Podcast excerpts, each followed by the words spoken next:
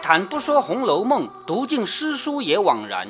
欢迎走进猫哥祥说《红楼梦》，我们一起品味中国古典小说的巅峰之作。我们再来看王熙凤处理尤二姐这个事儿啊，她把星儿找来问了一堆问题，然后星儿呢说到了张华家的，又说后来就把她娶过来。这个时候王熙凤赶紧就要问从哪里娶过来的，就是这个轿子是从从哪里抬出来的。星儿回说就在他老娘家抬出来的。凤姐说好啊，就是她知道了啊，该找谁算账了。又问没人送亲吗？什么叫送亲啊？你不是光溜溜一个轿子过去吧？总有人跟着一起送过去的吧？这个就是送亲的人，他要找他算账。没人送亲吗？星儿说就是荣哥儿，好，贾蓉做了一回娘家人，就是荣哥儿，还有几个丫头老婆子们，没有别人。凤姐说你大奶奶没来吗？这个大奶奶指的是谁呢？就是尤氏，她要刻意的问有没有尤氏的份儿，如果有，她要找尤氏算账。星儿说过了两天，大奶奶才拿了东西来瞧呢。好，尤氏是知道这个事儿的。当天没有送亲，但是过了两天呢，他拿了东西来看看这个尤二姐了。凤姐笑了一笑，回头向平儿说：“难怪那两天二爷称赞大奶奶不离嘴呢，也就是怪不得老是说尤氏好，尤氏好啊，原来是这个原因啊！送了一个老婆给他。”掉过头来又问星儿说：“谁服侍呢？自然是你了。就是那边是谁安排的？谁在那服侍？是不是你？”星儿忙碰头不言语。好，这个话他怎么回答？是我是我，或者不是我，对不对？他就不说了。凤姐又问：“前头那些日子说给那府里办事，想来办的就是这个了，就是贾琏老是不回来，老是说在宁国府有事情办了，肯定是办的这个事了，肯定到那里去鬼混了，是不是？”星儿回忆说：“也有办事的时候，也有往新房子里去的时候，办事的也是办办的，是吧？但是有的时候找了个借口到新房子去了。”凤姐又问说：“谁和他住的呢？就是一起住的是谁？”星儿说：“他母亲和他妹子，昨儿他妹子个人抹了脖子了。”就是尤三姐自杀了，凤姐说：“这又为什么？就是怎为什么好好的自杀？”星儿于是将柳香莲的事说了一遍。王熙凤说：“这个人还算造化高，省了当那出名的王八。”好，他说的是谁啊？说的是柳香莲，省得当一回王八，因为娶一个不干净的女子就是当王八嘛。英又问道：“没了别的事了吗？”星儿说：“别的事奴才不知道，奴才刚才说的字字是实实话，一字虚假。奶奶问出来，只管打死奴才，奴才也无怨言的。”凤姐低了一回头，好，低了一回头，她要想计策了啊！她低了一回头，便指着星儿说：“你这猴崽子，就是该打死！这有什么瞒着我的？你是想瞒了我，就在那糊涂爷前面讨了好，就是你瞒着我的话，你就在贾琏面前讨好了，做好人了，你新奶奶好疼你。”我不看你刚才还有点惧怕，不敢撒谎，我把你腿还打折了呢。就是要不是看在你刚才老老实实的份上，我打你的。说着喝了一声，起去，走吧。星儿磕了个头，才爬起来，退到外间门口，不敢就走。凤姐说：“过来，我还有话呢。”星儿连忙垂手静听。凤姐说：“你忙什么？新奶奶在等着赏你什么呢？”星儿也不敢抬头。凤姐说：“你从今日不许过去。”我什么时候叫你，你什么时候到，迟一步你试试，出去吧。也就是看起来了，你是不允许到那边去了。我随时好叫你，叫你你就到。星儿忙答应了几个事，退出门来。凤姐又叫星儿，好，凤姐又喊他一声星儿。星儿赶忙答应着回来。凤姐说：“快出去告诉你二爷去，是不是啊？你是不是一出去就要去告诉贾琏啊？”星儿回说：“奴才不敢。”凤姐说：“你出去提一个字，提防你的皮。”就是你敢说一个字呢，我打你！星儿连忙答应着，才出去了。凤姐又叫旺儿呢，旺儿连忙答应着过来。凤姐把眼睛直瞪瞪的瞅了两三句话的功夫，就瞪着旺儿看了好长时间，才说：“好，旺儿，很好，去吧。外面有人提一个字，全在你身上。好，落实在你这儿啊。如果外面有人走漏了风声，我找你算账。”旺儿答应着也出去了。凤姐儿便叫茶，就倒茶。小丫头们会议都出去了。好，王熙凤叫倒茶，其实不是真要喝茶，其实是叫你们出去，我要处理这个事了。这里凤姐才和平儿说：“你都听见了，这才好呢。”平儿也不敢答话。啊，平儿嘛，她毕竟是个仆人，这个时候她不方便说话，只好陪笑。凤姐越想越气，歪在枕上，只是出神。你看，歪在枕头上，在那出神，为什么呢？我们必须站在王熙凤的角度想想问题。前面。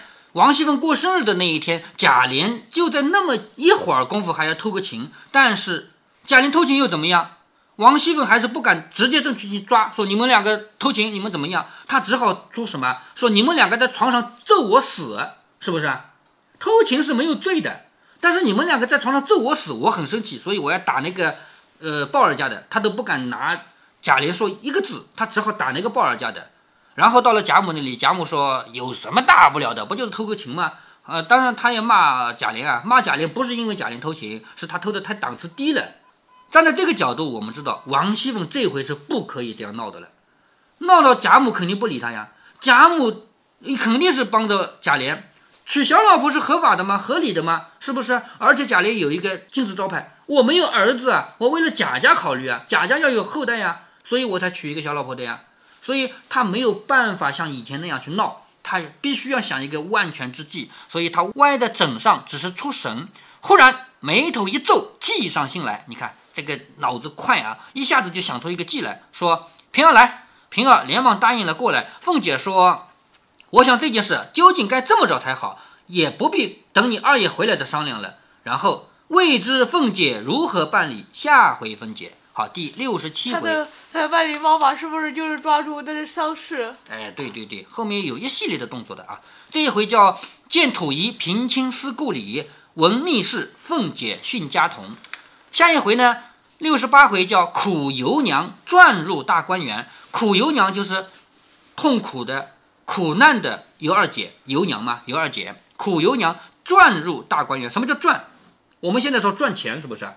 赚钱这个赚，我们现在觉得赚钱很正当啊，只要我是好好工作、好好做生意、好好去干活，那赚钱不是很正常吗？但是在古代不是的啊，在古代正常的农民劳动那个是光荣的。如果你去做生意，从这个地方买进东西到那地方卖出去，人家把你当骗子的。凭什么你进货一块钱，你要卖给我两块钱？他就觉得你进货一块钱，你卖给我也只能一块钱，好像我劳动不值钱一样，好像我这么长途跋涉把它运过来不要钱一样，是不是？凭什么你进货一块钱，你卖给我也两块钱？都是以为做生意的人是骗子。原因是什么？我们古代从来没有把商人利益看在合理合法的程度，从来没有觉得商人是一个什么人。我们说士农工商嘛，对不对？读书人下面是农民、手工业者、商人，商人在最后嘛，也就比乞丐啊、妓女好一点。所以“赚”这个字啊，在古代不是好字，骗的意思。我们现在说赚钱，古代就叫骗钱啊。所以苦尤娘转入大观园，王熙凤把尤二姐骗到大观园里来了。酸凤姐大闹宁国府，王熙凤吃醋了呀，酸了呀，她要到宁国府去闹。为什么要闹呢？因为宁国府出了这个主意，把尤二姐嫁到他们贾家来了，呃，嫁给贾琏了。话说贾琏起身去后，哈，现在追过去，回头说一段啊。贾琏起身去就走了以后，偏偏平安节度巡边在外，到了平安州还没找到那个老老大，在外面干活呢，约一个月才回来。也就是贾琏到了平安州还得等一个月。贾琏未得确信，只得在下处等候，下处就是旅馆啊，在住的地方等等，等到回来相见，将事办妥，回城已经两个月了。好，两个月的时间还不够王熙凤把这个底抄了吗？是不是？所以贾琏出去再回来，这一回时间太长了，整整两个月。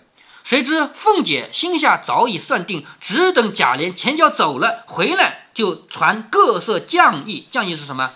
手工业者，木匠啊、瓦匠啊什么的。传匠艺干嘛呢？收拾东厢房，收拾三间房，按照自己的正室一样的装饰陈设。好，装修。装修的标准很高的，把东厢房装修的跟自己的房间一模一样。他要干嘛？他要弄一个很好很好的房子，说尤二姐，你进来跟我一起住吧。那我装修的很好的呀，我没把你当小妾呀。你装修的档次跟我一样的，是不是？好，按照自己的正式一样的装饰。到十四日便回明贾母、王夫人说，十五日一早要到郭子庙去烧香啊。他找了个借口，我要去烧香，只带平儿、风儿。周瑞媳妇儿就周瑞家的，还有旺儿媳妇啊，只带了四个人。你看啊，平儿自己的心腹，芬儿自己的心腹，周瑞家的是王夫人的陪房，不是他的人，是王夫人的人。还有旺儿媳妇，旺儿是他自己的人嘛，是旺儿媳妇。好，为什么他要带一个周瑞家的呢？也就是将来如果说有人要说他坏话的话，有人替他作证，这个不是他自己的人。有人替他作证，他这次做事情做得非常有分寸。虽然尤二姐是他害死的，但是他做的一点不露痕迹。他找一个周瑞家的去作证，我做事做得很好的啊。好，未曾上车，便将缘故告诉了众人。就这四个人，我跟你们说，我不是去烧香的，告诉你们什么什么事儿。又吩咐众男人啊，素衣素盖。好，你看啊，穿素衣，还要这个车子啊、轿子啊都是素的。为什么？丧事现在又是国丧又是家丧，是不是？丧事一进前来，星儿在前面引路，一直到了尤二姐门前叩门。丧事还没办完吗？一个丧事很长的，你像那个。正常情况下，办丧事就是七七四十九天，然后还有百日，是吧？还有周年。正常情况下，像国家的国丧的话，一年之内家里就不许娱乐的，并不是说我们现在搞个三天啊。星儿在前面引路，一直到了尤二姐家门前叩门，就是敲门。鲍二家的开门了，星儿笑着说：“快回二奶奶去，大奶奶来了。好，你快去告诉尤二姐啊，是王熙凤来了。”鲍二家的听到这句话，顶两股走了真魂，魂都吓没了，是不是啊？忙飞报尤二姐。尤二姐虽然也吃一惊，但是来都来了，只得以礼相见。于是忙整衣迎了出来。到门前，凤姐儿方下车进来。好，她到门前，王熙凤才下车走进来。尤二姐一看，你看这里要描写王熙凤。王熙凤第三回就出场了，全身精彩辉煌，是不是？这里呢，全身一片白。只见头上都是素白的银器啊，银因为是白的嘛，可以戴啊。头上是白的银器，身上穿的月白的缎袄，青缎披风，白绫素裙，一身都是白的。王熙凤用这种方式告诉你，我还在守孝，你就让她嫁人。一身是白的啊，眉弯柳叶，高调两梢，横眉丹凤，神凝三角。这个是从尤二姐的角度来看王熙凤的什么模样。俏丽若三春之桃，清洁若九秋之菊。周瑞、旺儿两个女的参入院来，尤二姐陪笑的迎上来万福，张口便叫姐姐下降，不曾远迎，望诉仓促之罪。好，我们讲一讲古代的礼法啊，在古代，大老婆对小老婆有绝对的权威，大老婆甚至可以管理这个小老婆要还是不要，不要了休掉，一张休书就把她赶回娘家，有这个权利的，并不是说王熙凤在弄权啊。所以，小老婆见大老婆必须要有礼节，你是相当于你是一个仆人的身份来要有礼节。所以现在看说，姐姐你来到我这个地方叫下降，你是高高在上的人嘛，你下降到我这儿来，我没有接你，请忘我仓促之罪。说的便做了一个万福。凤姐忙陪笑还礼不迭。你看王熙凤做的多好啊，连忙还礼，两个人携手同入室中。王熙凤几时跟人家携手走过路啊？没有过吧？这回携手带着尤二姐走到里面去，凤姐上座，尤二姐命丫头拿着褥子来要行礼啊，毕竟她是小老婆嘛，小老婆对大老婆要行礼，要拿个东西过来磕头，说奴家年轻，一从到了这里之事，皆系家母和家姐主张啊，也就是我年纪轻，我的事情呢都是我妈妈尤老娘还有我的姐姐尤氏啊帮我做的。今日有幸相会，若姐姐不弃奴家寒威，凡事求姐姐指示教训，奴亦倾心吐胆，只服侍姐姐。好，这个话说的呢，完全在理啊。也就是小老婆是服侍大老婆的，大老婆要茶水，小老婆要倒过来的。所以他说的是，如果你不嫌弃我的话，我愿意服侍你。说的便行礼下去，凤姐儿忙下座以礼相还。好，刚才坐着的连忙从座位上离开来还礼，口内忙说。皆因奴家妇人之见，好，王熙凤要说假话了。你看她说的假话多有道理，好，都是因为我是一个妇人，我是一个妇女，妇人之见。古代说妇人之见就是没没见识，因为男人读书啊识字的，女人又不读书，又不懂什么东西，所以说妇人之见就是说你这个人不懂妇人之见。好，皆因奴家妇人之见，一味劝夫慎重，不可在外棉花卧柳，恐惹父母担忧。此皆是你我之痴心，怎奈二爷错会奴矣。好，这句话究竟什么意思呢？我没有叫贾琏不许娶小老婆，我只是不让他去妓院。谁知道他误会我的意思，以为我不允许他娶小老婆了，这是假话吗？是吧？他说的，我只是劝二爷，叫他不要在外面。乱来鬼混，谁知道他错了，错理解我的意思了，以为呃去妓院合法吗？去妓院 这个事情，呃，从法律上讲也是合法的那个时候啊，但是毕竟这种见不得人的事情，到那里去大把大把的花钱，说不定还染点传染病回来，是不是啊？所以这个是呃不好说明说啊。从你要法律上讲，哪个官员去啊去妓院了给我抓来，没这个事啊，合法的啊。是啊，呃，去妓院不合法的，妓院开妓院那都合法。哎，对对，都是合法的啊。好，他的意思就是，我只是让他不许鬼混，我没有叫他不娶小那老婆。是不是嗯、呃？那当时是否觉得去妓院的呃人不怎么好？哎，对对，不是什么好人啊，而且会导致传染病啊，就是这种乱七八糟的关系啊。说我也曾经劝二爷早行此礼，以备生育。我都劝过贾琏，叫他娶个小老婆，要生个儿子，他有没有劝过啊？没有啊，，没有啊，是吧？不想二爷反以为我是那个妒忌之人，所以私自行此大事。好，没想到贾琏他以为我妒忌，他就只好偷偷的在外面娶一个小老婆了，并没有告诉我，使奴有冤难诉，为天地可表。我好冤屈啊！可是没有人相信我啊。这是王熙凤的话啊。前于十日之先，奴已分文，恐二爷不乐，唯不敢先说。就是我十几天前我就听说你在这儿了，但是呢，我怕二爷不开心，所以我没有说。可巧远行在外，正巧他出去了嘛，他在外面嘛，故奴家亲自来拜见过。你说哪有大老婆对小老婆说我来拜见你的，是不是？他说个客气过头了吧？他说我亲自来拜见过，还请姐姐，好，他管尤二姐叫姐姐啊，还请姐姐下体奴心，请你体谅体谅我这份心，启动大驾挪至家中。好，请你体谅体谅我，你跟我回去吧。你我姊妹同居同处，彼此核心健全二爷，慎重家务，保养身体，方是大礼。我们姐妹两个人一起住，一起起来，好好的一起对待二爷，这样的话大家都好嘛。若姐姐在外，我在里面，虽愚见不堪相伴，奴心又何安？就是你住在外面，我住在贾府里面，虽然我配不上跟你一起平起平坐，但是我心里不安呢、你看这个话说的过分了吧？是不是？再者，使外人闻之，亦甚不雅观。让外人知道说我们家还有一个小老婆没有迎进来，还在外面的，那不是给人说笑话，给人看笑话嘛？是不是？二爷之名也要紧，倒是谈论奴家，奴家不愿。好，你要是不跟我走的话，别人一说，那就贾琏的名声就不好了嘛？是不是？我的名声无所谓，我对这个要求不高，但是你不能让二爷的名声不好，是不是啊？所以今生今世，奴之名节全在姐姐身上了。好，从此以后，别人会说我好还是说我不好，我就看你了，你跟不跟我走了。想起下人小人之言，未免见我素日持家太严，背后加解些言语，自是常情。好，这里要解释了啊，为什么老有人说我坏话？是因为我管家呀，我管家当然有人说我坏话了，是不是啊？姐姐乃何等样人物，岂可信真？就是你是什么样的人啊？你怎么会相信那些下人的话？若我实有不好之处，上头三层公婆，中有无数妯娌姊妹，况贾府世代名家，岂容我到今天？如果我像别人说的那样不好，我上面还有公婆，还有那些那么多姐妹啊妯娌，而且整个贾家这么大一个家族，怎么会容得下我呢？今日二爷私娶姐姐在外，若换别人，则怒，我则以为信。你看。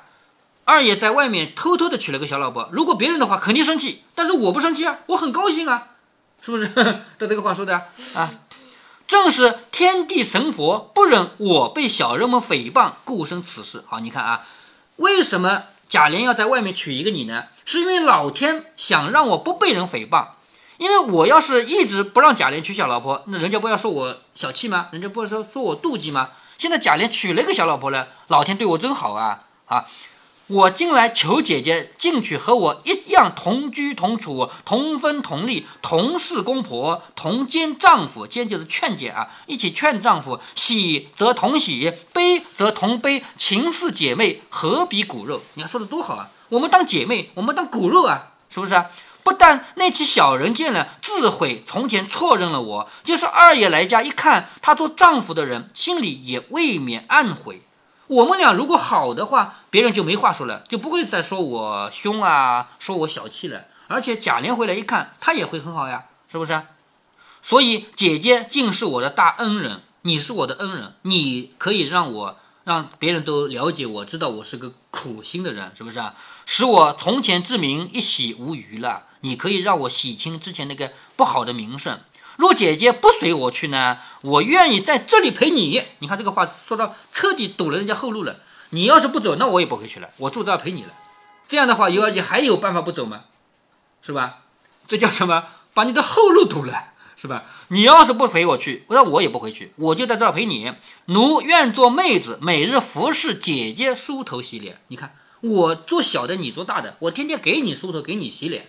只求姐姐在二爷面前替我好言，方便方便，容我一席之地安身，奴死也愿意。好，我为什么要住在这里陪你，给你洗头梳头呢？梳头洗脸呢？我求你在二爷面前说几句好话，这样我就感谢你了。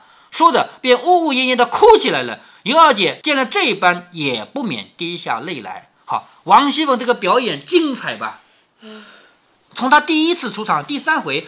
林黛玉进贾府那一回，我就说过，王熙凤是个天才的表演家，是不是？那天又哭又笑的，就王熙凤来了，呃，不，贾宝玉来的第一天，是不是？呃，不是林黛玉吗？林黛玉来的第一天，王熙凤又哭又笑，表演的很好吧？她的最精彩的表演是在六十八回，你看这个表演，这个说的多么的好啊，让你无法拒绝。那么接下来呢，他们两个人真的就。尤二姐呢，就真的相信了王熙凤。通过前面的情节，我们知道啊，尤二姐、尤三姐两个人性格是反的。尤三姐是很刚烈的，而且尤三姐也知道不能去碰这个王熙凤，碰她的话必死无疑，是不是？但是尤二姐从来就没相信过啊。星儿跟她说我们的二奶奶多凶，她还说的你们在背后说她坏话，我就不相信有这么坏的人，是不是啊？她就是这样的人，性格脾气就是这样的。所以现在面对王熙凤到了她面前，一番花言巧语。尤二姐真的就相信了，跟着他进去了，然后他的好日子就到头了，他的命也到头了。贾琏偷取尤二姐的事儿终于爆发了，王熙凤要处理这样一件棘手的事儿。为什么说棘手呢？因为王熙凤不生在咱们现在这个时代，要读懂《红楼梦》，必须了解《红楼梦》那个年代。咱们现在如果发生这样的事儿，肯定是大老婆占理儿，小三是破坏他人家庭的罪人嘛。三年前，就在猫哥所在的城市常州，就在猫哥上班单位一公里远的地方，叫长发广场，发生了一件打架事件。长发广场，先了解一下啊，大家可能更加知道万达，因为万达的名头更响亮嘛。长发广场的名气小一点，是同类型的商业中心。就在这个商业中心一楼的广场上，发生了这样一起事件：一个女子对另一个女子边打边骂，骂的是什么？叫你找我老公，你还缠着我老公吗？打的方式呢，是一只手揪住头发，另一只手用皮鞋底抽嘴巴，而且一次一次的把他推倒在地，打倒在地，不让他爬起来，还把他的手机狠狠的砸了。关键是这一次打架的过程还是双机位录播，我们看到两个不同角度的视频。为什么是双机位呢？其中一个机位是打人者叫过去的闺蜜，她的工作就是全程记录这个伟大、光荣、正确的事情。另一个机位是旁边的市民拍的，别忘了这是商业中心，人来人往，络绎不绝，没有人拍才奇怪呢。因为有视频，也因为大家对原配打小三的关注度，因为种种原因，这件事情成了我们这里的重大新闻。大家如果愿意上网搜一搜，到现在依然可以搜到这两个视频，用四个关键词组合起来，可以很快搜到常州长发广场原配小三。对于这起事件，大家一致的点评是：原配不管是长相、身高、服装、生活用品，还是气质，都完胜那个小三几个数量级。可是这个没有出场的老公，为什么有这么好的老婆，还要偷那么矬的小三呢？您要是没有听过猫哥祥说《红楼梦》，还真想不通。下面猫哥说一下这起事件的结局。首先，我们说一下《红楼梦》的时代吧。王熙凤是没有资格管的。老公娶小老婆是天经地义的，他之所以管，是因为他太强势，而贾琏又太窝囊，而且他再强势也不敢打骂，只能装可怜，把尤二姐骗过来，再借别人的刀来杀。那么现代社会呢？原配抓小三有道德意义上的正义成分，但是没有法律意义上的裁夺权，更加不可以在公共场所当着络绎不绝的人群来暴打。所以，这个原配触犯了法律，结果是行政拘留。然而，猫哥要说的比这更多一层。就在这起事件发生的第二天，有人专门找我要我来点评一下这个事儿究竟该怎么看待。于是我给他讲了好多道理。您在朋友圈里搜索“长发广场”四个字，然后筛选只看猫哥发的，您会看到一组截图，就是猫哥我给他讲的深层道理，一定让您大跌眼镜，毁了您的三观，我可不负责哦。如果您觉得猫哥的读书分享有益有趣，欢迎您点击订阅，这样您将在第一时间收到猫哥的更新提醒。如果您有什么要对猫哥说的，不管是赞还是批评，不管是提建议还是唠唠嗑，欢迎您在喜马拉雅平台留言。我说的是喜马拉雅平台。如果您在其他平台听到猫哥详说《红楼梦》，那是别人替我转发过去的，您在那边留言我看不见。您也可以加猫哥的公众号，四个字“猫哥在线”。您还可以加猫哥个人的 QQ 或者微信号，都是五位数三三七五幺。如果您加猫哥的微信号，猫哥会直接把您拖到听友群里。好，再见。